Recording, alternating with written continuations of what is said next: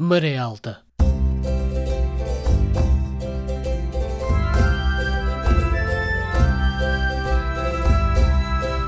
Na madrugada do dia 25 de abril, o movimento das Forças Armadas Portuguesas estabeleceu o controle da situação política em todo o país, proclama à nação o seu propósito de a libertar de um regime que a oprime há longos anos e de levar a cabo um programa de salvação do país e de restituição das liberdades cívicas de que vem sendo privado. A equipa do Maré Alta agradece profundamente a todas as pessoas que contribuíram e apoiaram este projeto. Cada um do vosso contributo serviu e serve para que algumas histórias sobre o 25 de Abril, de alguns vianenses ou pessoas à cidade de Viana do Castelo ligadas, não se perdessem na memória e possam ficar registadas. A vossa ajuda permitiu que uma nova linha de tempo e de factos seja adicionada à nossa história como país, como região e como cidade nos 50 anos de democracia em Portugal. Obrigado.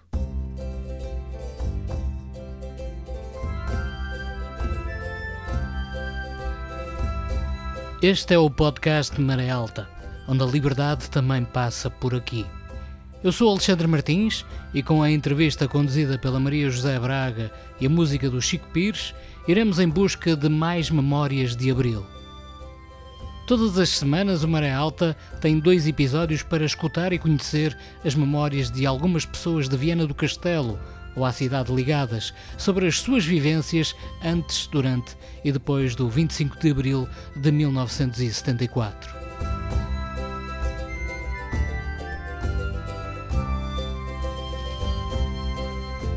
Alexandre Marta já caminha nos 80 anos de idade. Mantém uma relação forte com a memória, porque a sua luta acabou por ser a luta de muitos em Viana do Castelo, logo após o 25 de abril de 1974. A sua voz é pausada e tenta ao máximo contar e explicar tudo com detalhe, criando as pausas necessárias para que os interlocutores apreendam tudo o que conta. Em 1974, Alexandre Marta tinha 31 anos e vivia por aqui, depois de ter aceitado uma posição de acordo com a sua categoria profissional. Em Viana do Castelo, o senhor teve uma participação uh, preponderante, naturalmente. Foi o homem que, logo a seguir à Revolução, segurou nas rédeas da cidade e e acompanhou depois até às eleições eh, todo o processo e a forma como as coisas aqui correram. Quero perguntar-lhe, para começar, nós vamos já até aí, no dia 25, que idade tinha o engenheiro Alexandre Marta? Tinha 31 anos. Era um jovem, então? Não, era o, era o, o autarca mais novo do país. Uh, vivia em Viana? Vivia, trabalhava, vim para Viana em 65. Isso é, Pertencia ao Ministério da Agricultura e vim para aqui para Viena. E fiquei, penduraram-me cá. Casou com uma vianense. E o Sim. engenheiro nasceu aonde então? Eu sou um beirão de gema. De onde? Pinhel. E como é, é que veio parar a Viana? eu vinha, tinha que trabalhar e vim parar aqui. Pronto, muito bem. Pronto, encalhei aqui, encalhei foram, literalmente. Sim, sim. Foram motivos profissionais. Foram. Depois apaixonou-se. Muito bem, estava cá a trabalhar então em Viana, na altura do Sim. 25 de Abril. O senhor engenheiro lembra-se do país antes desta data?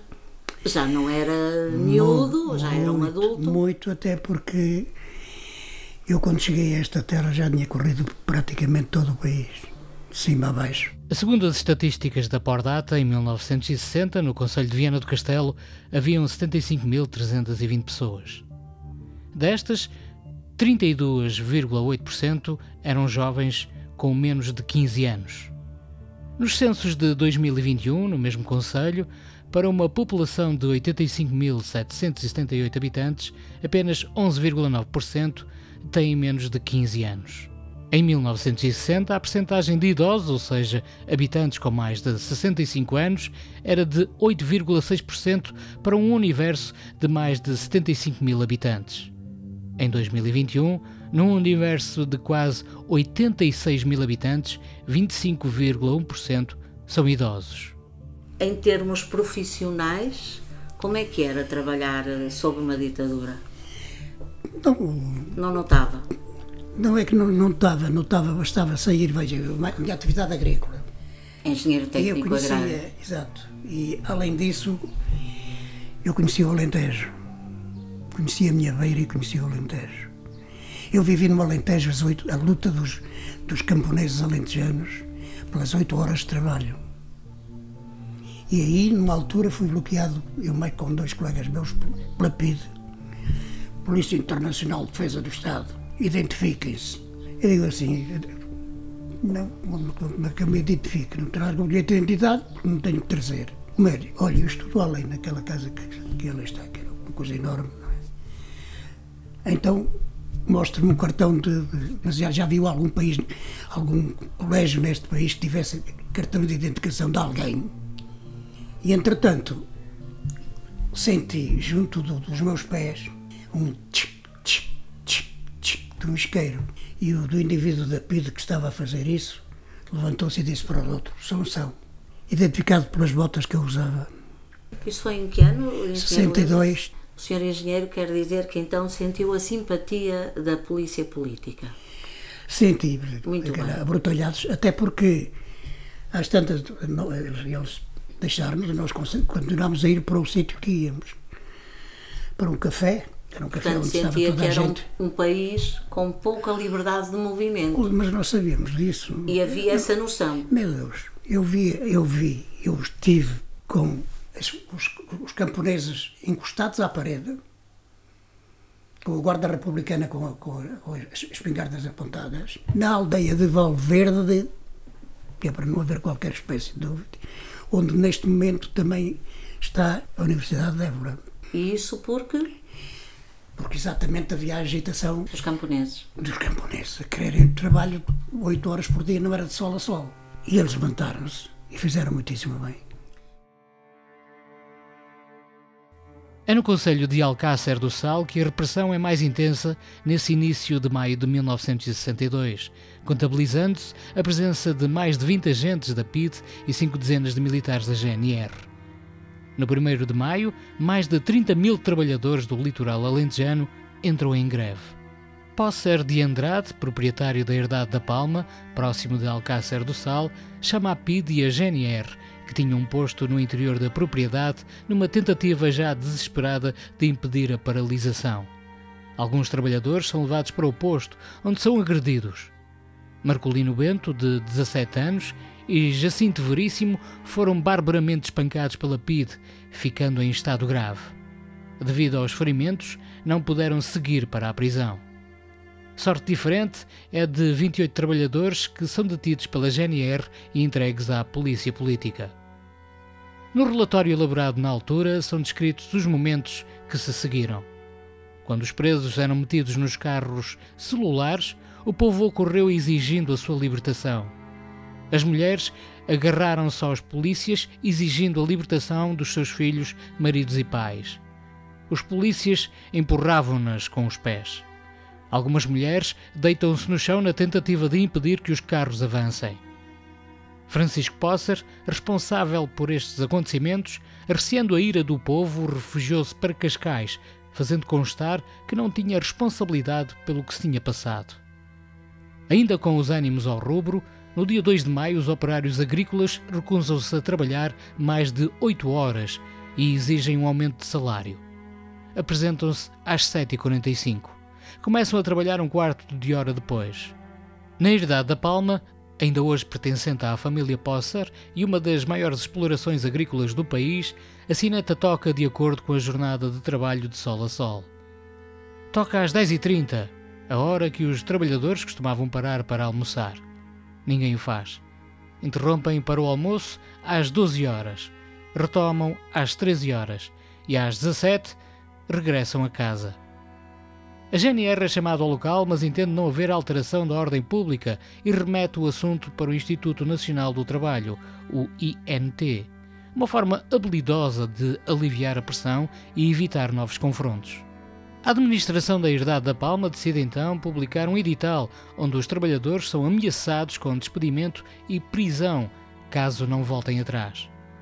Os patrões, apoiados pelas autoridades, estão firmemente decididos a destruir esta onda de subversão e de maldade que, se é verdade que está a ser orientada por alguns inimigos da nação portuguesa, está também a arrastar para a desgraça muitas pessoas inocentes e contrariadas, refere o edital mandado a fixar pelos patrões. Se o efeito pretendido era vencer o braço de ferro pelo medo, o resultado foi o contrário. Não só se mantiveram as oito horas, como os ranchos de trabalhadores das Beiras e do Algarve se solidarizaram com os do Alentejo. Vamos voltar então ao dia 25 de Abril. Estava a trabalhar. Como é que foi? Conte-nos lá Não, é que eu de facto levantei-me manhã, trabalhava na Rua, na rua da Aveiro, olha onde está agora o, o supermercado. E, e, havia um café em frente também. Claro, eu, eu vinha para, o, para o serviço e às tantas fui tomar café, como fazia sempre isso. E quando no café me dizem há qualquer coisa em Lisboa, há qualquer coisa em Lisboa porque eles estão aqui a dizer no rádio e às tantas ouço um indivíduo que estava expressamente proibido de aparecer na rádio. José Afonso, assim, já temos coisa. E é nessa altura que eu sei do 25 de Abril, conheci todo o processo anterior ao, ao 25 de Abril. As Caldas, quando foi, quando foi a, a história das Caldas. Portanto, já tinha noção de que havia ali já, movimento. Até porque eu esteve em, estava em Lisboa nessa altura, na, na, no, no anterior, quando, quando, quando os indivíduos das Caldas da Rainha saem estupidamente e empurrados por certos determinados indivíduos, estávamos a ver que isto ia ao, ar, porque a CDE, o, o último, a última emissão que fez de um, de um estudo sobre, sobre, sobre o movimento dos capitães, era até muito, muito, reticente, não reticente, mas punha as coisas numa situação que era assim um bocado para o complicado. Felizmente eles descomplicaram, dando de facto o golpe. E eu fiquei a saber quando chegou o café. E eu, quando eu uso o café, arranco para os, para, para, para os serviços, já, eu tinha chave daquilo também, abri, vou ao telefone, mas já não havia telefones. E depois, claro, a partir daí é começaram os, as, os, as, ligações com a gente que estava na, na oposição, normalmente aquele que era de facto o pivô das movimentações políticas aqui em Viana, que era o Dr. António Feio Ribeiro da Silva. Era o homem que de facto tinha capacidade e tinha autoridade para dizer como e quando começámos a fazer a ligação de todos, começaram a aparecer as reuniões e as coisas foram, foram se desenvolvendo.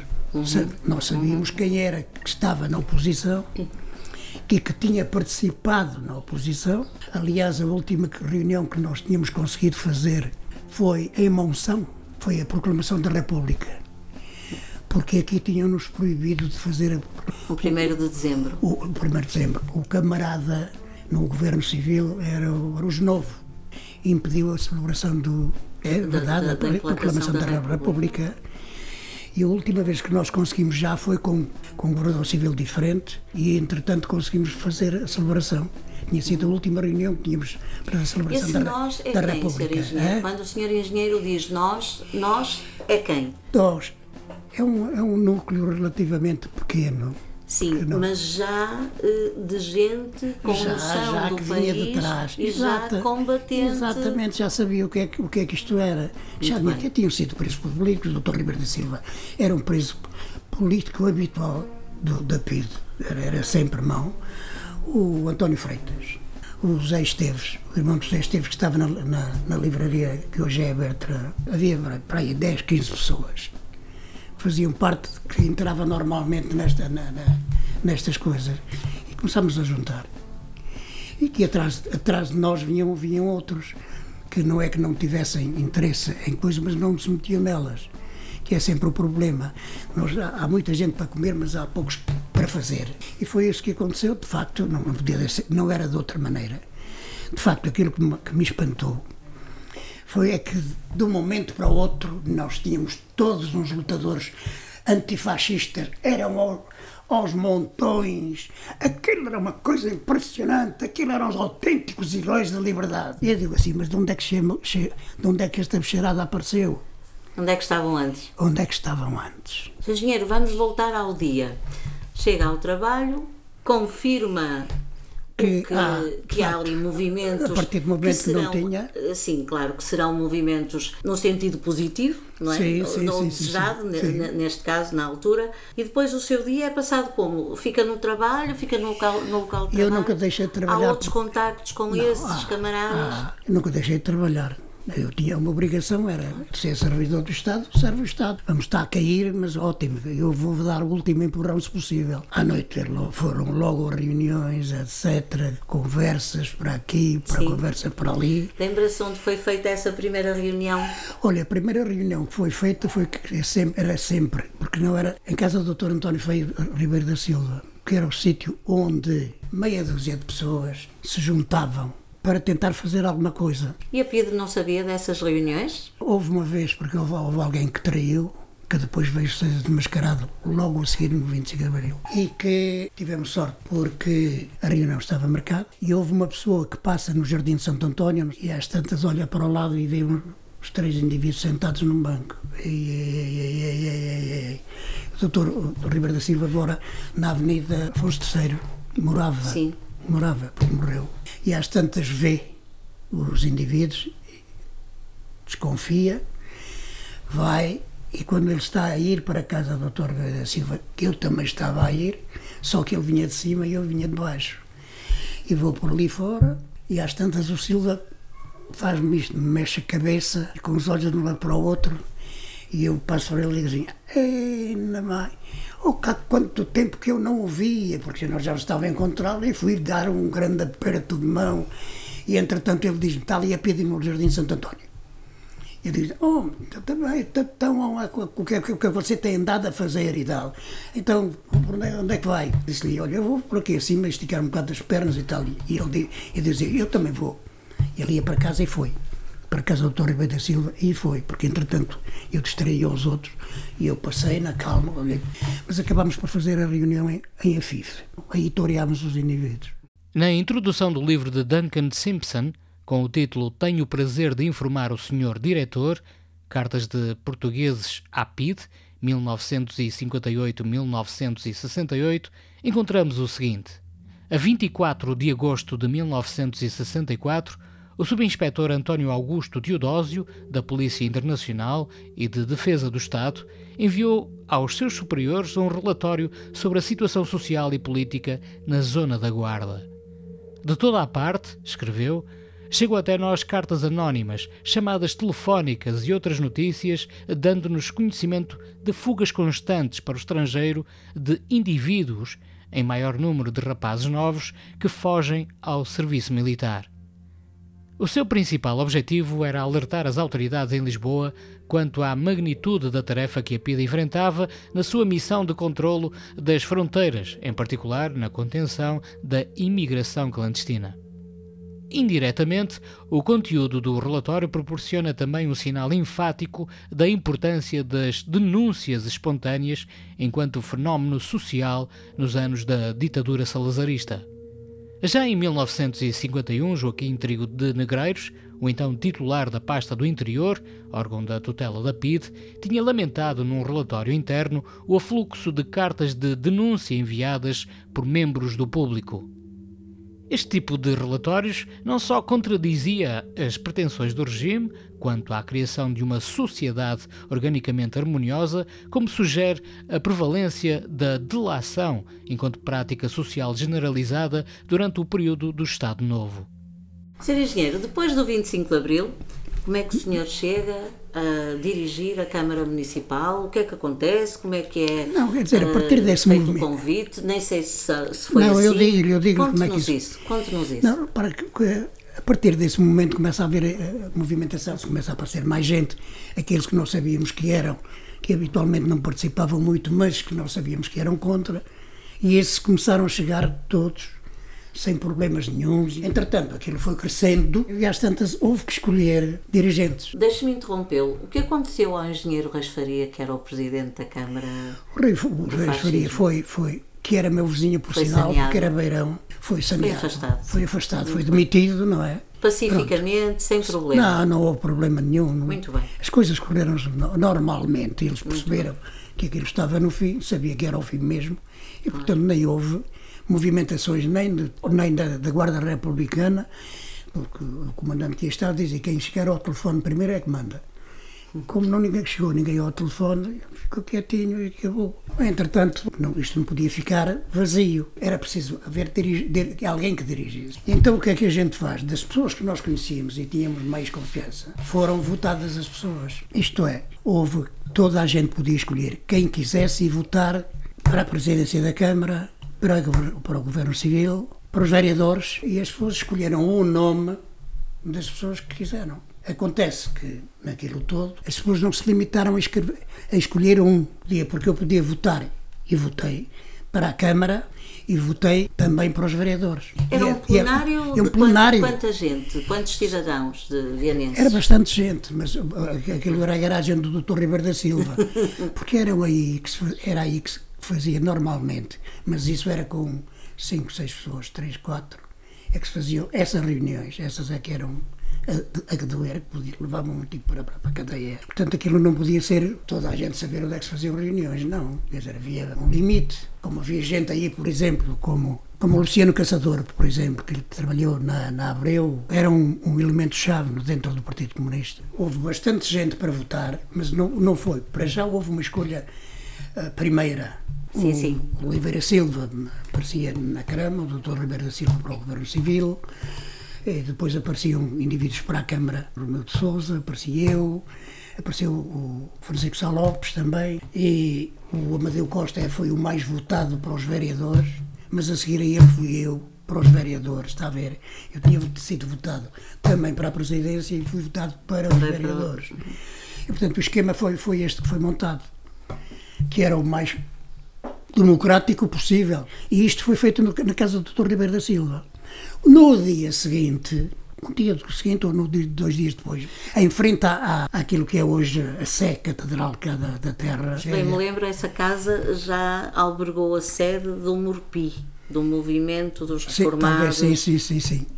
E foi aí que era, mas isso era aberto a toda a gente. Estavam sempre, oh pá, sim senhor, oh, mas isto pode, vai para a frente ou vai para trás. A velha cobardia das massas, como se podem ser heróis também se podem transformar em cobardes. E a verdade é que abrimos a, a, a, votação a todos os que quisessem vir, não era ninguém posto fora, de maneira nenhuma, por mais que quisessem agarrar-nos, não tinham hipótese nenhuma. É que não foram lá porque não quiseram, porque ainda não acreditavam, enquanto aqueles que tinham alguma coisa tinham avançado já já com esse processo todo. No livro Cinco Meses de Vida, que Maria Augusta Dalpuin editou em 1995, ela conta-nos o que se passou entre 19 de junho e 19 de novembro de 1974 na transição de poderes na Câmara Municipal de Viana do Castelo. Na sua introdução, encontramos o seguinte extrato. De 19 de junho a 19 de novembro de 1974, vivi os cinco meses mais intensos de toda a minha vida. Passei-os como presidente da Câmara Municipal de Viana do Castelo. O Decreto-Lei nº 236-74, de 3 de junho de 1974, ao mesmo tempo que exonerava todos os presidentes das câmaras, nomeava para a presidência o vereador mais antigo. Em Viana, era eu. Não estava preparada para aquele cargo. Vinha de servir o meu país com o regime banido pela Revolução de 25 de Abril. Era a primeira e única mulher que ocupava a presidência de uma Câmara Municipal portuguesa. Estávamos em plena revolução. Este cargo foi para mim uma surpresa, um perigo e um fardo que excedia as minhas forças. Trabalhei em ritmo acelerado, pois sabia que tinha pouco tempo para o fazer, em dezenas de problemas graves para os quais não estava preparada, mas que se resolveram bem. Sofri as esmagadoras responsabilidades que, para além das que são normais, vinham a cada momento das horas revolucionárias, perturbadoras e inquietas que Portugal atravessava nesse verão de 1974. As juntas de freguesia. O que é que serviu de base para, para as juntas de freguesia e também para a Câmara Municipal, naturalmente, foram as eleições de Humberto Aliado as eleições de Humberto Delgado é que disseram, é que separaram o trigo, embora tivesse havido as, as eleições de 60 cá, Eu, por exemplo, fui contra o facto da oposição correr, concorrer às eleições, porque isso era novamente ser roubado nas urnas e dar-lhes uma certa genuinidade. E eu não, não alinhava nisso, mas votei contra, fui votar. Votei contra. Olharem sempre para o papel para ver onde é que este gajo vota. Porque é verdade. Eles vão espreitarem, nada, dizem, não, não, não, não, não, queria o voto na mão. Não, não, não, não, eu é que meto. E foi, agarrou-se nessa gente, essa, essa gente que eram de facto uns homens da oposição não tinham era a possibilidade de se andar para aí a, e a levar aí presos, etc. Não. Às tantas mobilizam-se essa gente toda para a administração. Isto é, o que é que acontece? Depois aparecem as multidões, e ainda bem que, que aparecem as multidões, porque a primeira vaga das pessoas que aparecem são aquelas que vão ocupar a administração. E o senhor e, engenheiro já tinha uma equipa muito evoluída, com mulheres, com não, senhoras na, na, no executivo, que sim, foram tinha. votadas dessa forma. Exatamente, foram votadas exatamente nessa casa. Estavam lá as urnas, eu não votei, porque entretanto tive que ir para, com a minha mulher para Coimbra e só regressei exatamente, deixei a malta em casa, não jantei nem nada e fui para a reunião. E quando cheguei à reunião estava, estava estou-me a lembrar de ver o Agostinho de Souza, o Oliveira Silva também, o Aurélio Barbosa, Adeu Costa e mais, mais uns quantos, o José Silva, mas isso era obrigatório, aquele homem, uhum. e, e, mais gente. E às tantas eu chego e sinto que começo a ele estava bastante ocupado e estava o Manuel Camilo e ele disse, dei um jeito de ver se eu me sento. Então você parece agora. Oh, mãe, eu não tive cama. Nem, fui, nem votei nada. Oh, você não foi votar? Pois não, pai, eu tive que ir para, com a minha mulher para, para Coimbra. E eu virei para ele e disse assim: olhe lá. E a votação já tinha sido feita. Quem é que, que foi para a Câmara? E o Manel olhar, olhar para mim, a fazer o sobre-olho. E eu, aquilo, entretanto, a, a discussão estava, estava, estava, estava a conversar, a discutir, saber como era, tal, tal, tal. E eu Amarelo. Diga lá, diga-me lá quem é, quem é que ficou. Terceira vez. O meu Camilo. Puxa, você é um chato. Diga-me lá quem é que foi. Você está a gozar comigo? Estou a gozar consigo. O quê? Opa, foi você. Fui eu. Até você não sabe que foi, foi você que foi votado. Oh, Manel, eu não, caramba, eu, estava, não, eu nem votei. Eu fui para Coimbra. Cheguei aqui agora. E caiu-lhe a cidade nos braços. Não, é, quero lhe dizer o seguinte, eu rejeitei. Oh. E disse assim, meus senhores, então. mas, até porque eu estava, estava a ver Viena, era atrasadíssima. É preciso esquecer que em Viena, quando eu estava cá, as mulheres nunca atravessavam a Praça da República. As, as mulheres não atravessavam a Praça da República. Encostavam-se ao, ao longo dos, dos, das casas. Porquê? Não sei. Ainda do livro Cinco Meses de Vida, de Maria Augusta Alpuim, extraímos. O governador foi dos primeiros a chegar e fui-os recebendo a todos como dona de casa. A certa altura estávamos a conversar numa grande roda quando alguém chamou pelo Sr. Alexandre Marta. Um rapazinho, que estava em frente a mim, respondeu. Eu fiquei admirada que fosse aquele novo presidente que lhe disse cordialmente: Ah, é o Sr. Alexandre Marta? e estendi-lhe a mão. Muito gosto em o conhecer. Eu sou Maria Augusta Alpuim. As conversas pararam e todos nos olharam. Não sei bem porquê, eu disse-lhe fazendo um esforço sobre mim. Já tem ali um telegrama na sua secretária. Ele, sério e calado, avançou para a mesa e só depois reparei que naquela frase que tanto me custou proferir eu tinha feito a transmissão de poderes. O salão nobre da Câmara Municipal encheu-se daquela gente estranha que não conheço e de outra conhecida. O governador, no seu discurso, fez uma ligeira referência de louvor à Câmara cessante, o que nessa altura era coragem, e a cerimónia foi rápida. Da variação que saía só estava eu. Achei que era a altura de me retirar. Fui ainda cumprimentar os novos vereadores que conhecia, Odete Ribeiro da Silva, o Amadeu Costa e o Aurélio Barbosa. Este radiante deu-me um abraço. Despedi-me do governador e, sem procurar o Borja, que já estava no gabinete com gente, saí para o corredor. Aí encontrei o Hipólito e o Sr. Alberto Varjão, de quem me despedi com quentes apertos de mão. E já não pude mais segurar as lágrimas que me corriam pela cara abaixo.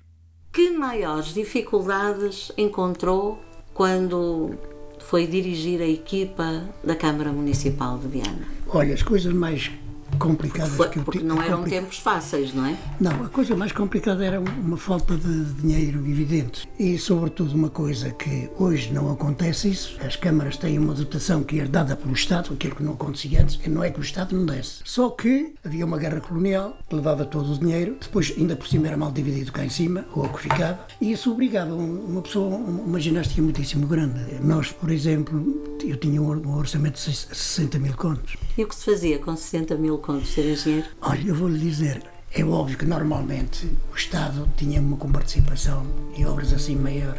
A senhora esquece de uma coisa, que a Câmara, porque eu fui empossado como presidente da Câmara, com ter uma equipa de técnico, uma equipa de técnico, uma equipa de dois técnicos. Queria meter mais um engenheiro, não tinha dinheiro para lhe pagar. Portanto, tudo, tudo aquilo teve que ser muito, muito, muito, muito, muito calculado. Reduzir o máximo as despesas para pôr o máximo de investimento. Eu, por exemplo, comecei para comprar esferográficas. Eu abria concurso entre, entre as pessoas daqui da, da terra, das livrarias. Assim? Das livrarias. Como fazia com praticamente todos, todas as coisas. Portanto, as maiores dificuldades era a falta de era verba, a falta de é? verba. Para, para encarar. Um, a função do gestor é gerir.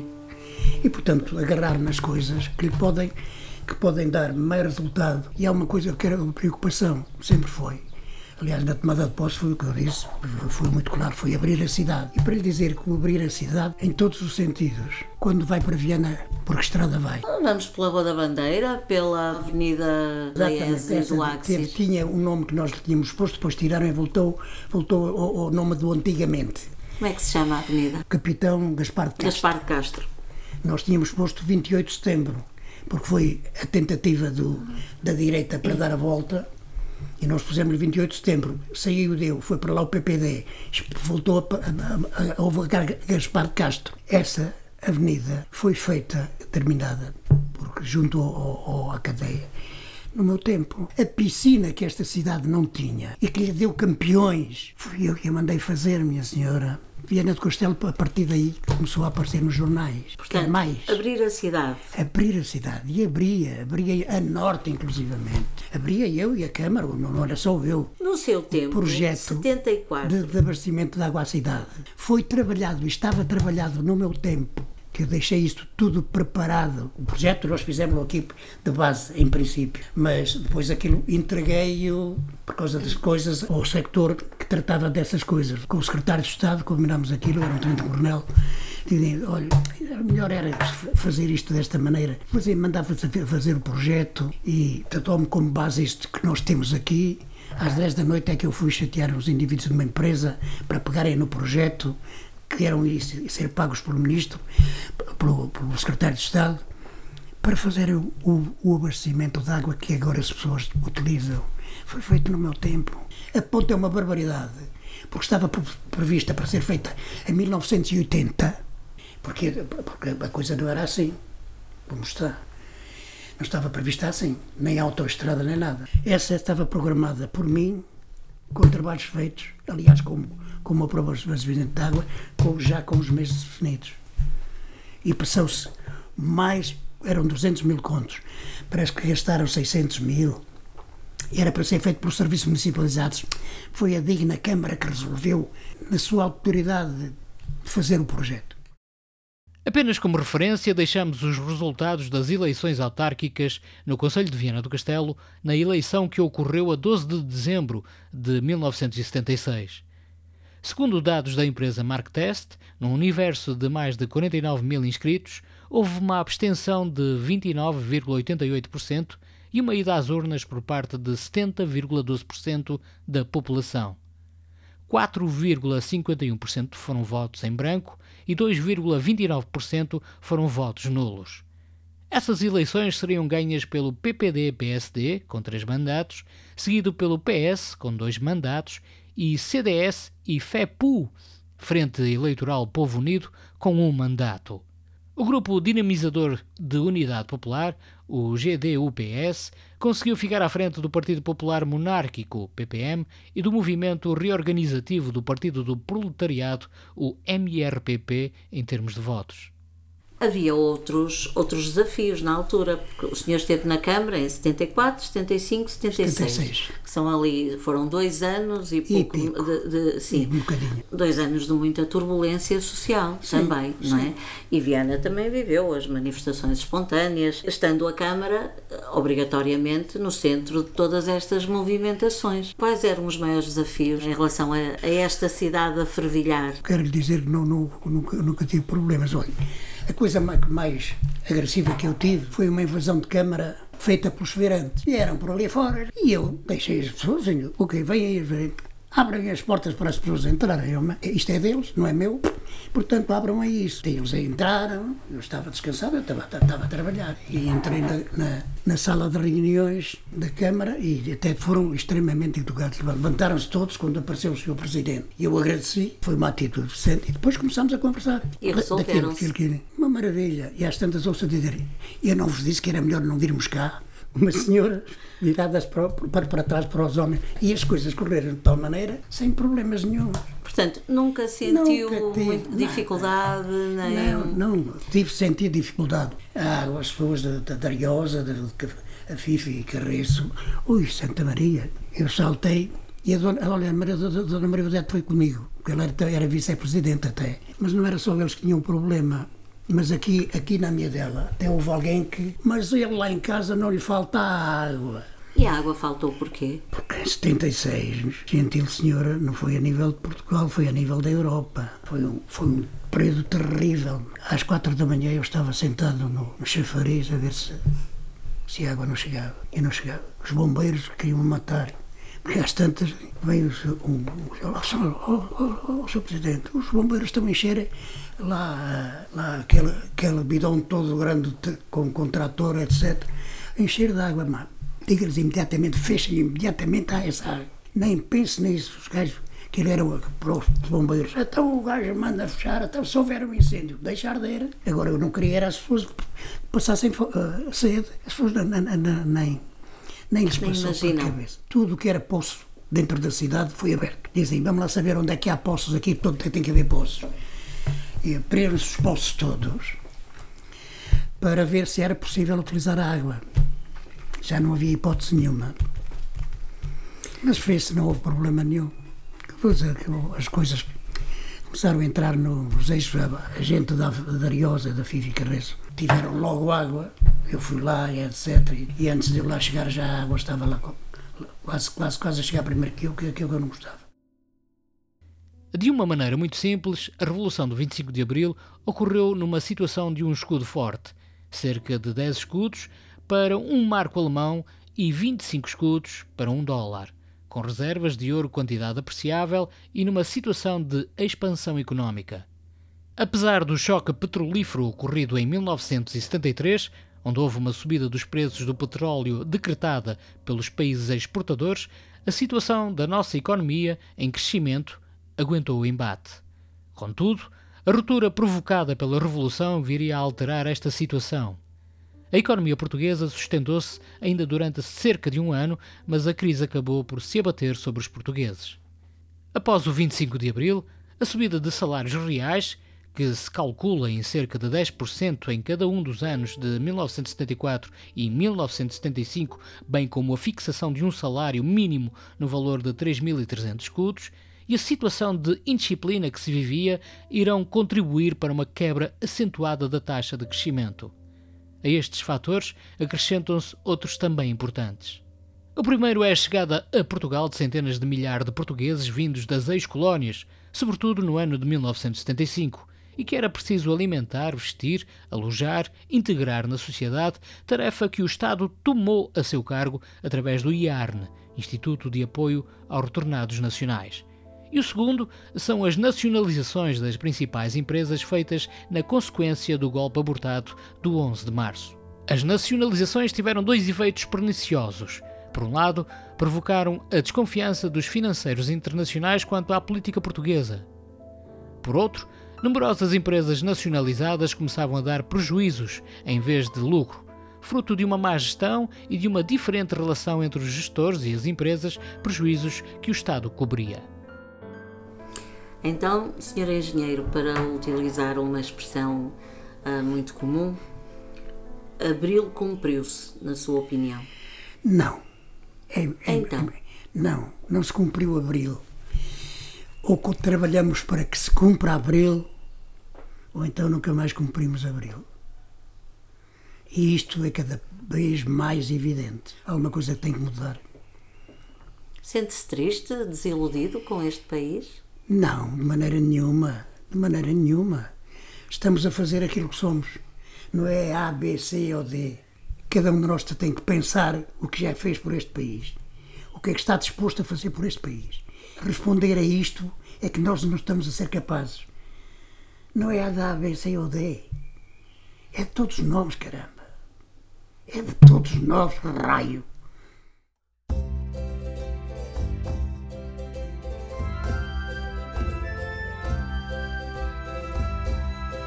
Nas palavras de Alexandre Marta, a memória vai buscar outras palavras com o mesmo valor e noutro continente.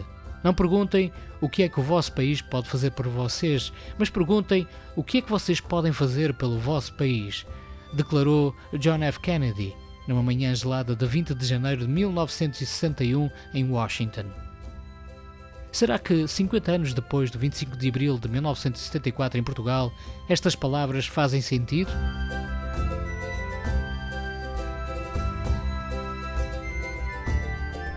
Este foi mais um episódio do podcast Maré Alta. A entrevista foi da Maria José Braga, a apresentação e edição de Alexandre Martins e a música original de Chico Pires. Todas as semanas, o podcast Maré Alta tem dois episódios. Obrigado por nos ouvirem e fiquem atentos ao próximo episódio.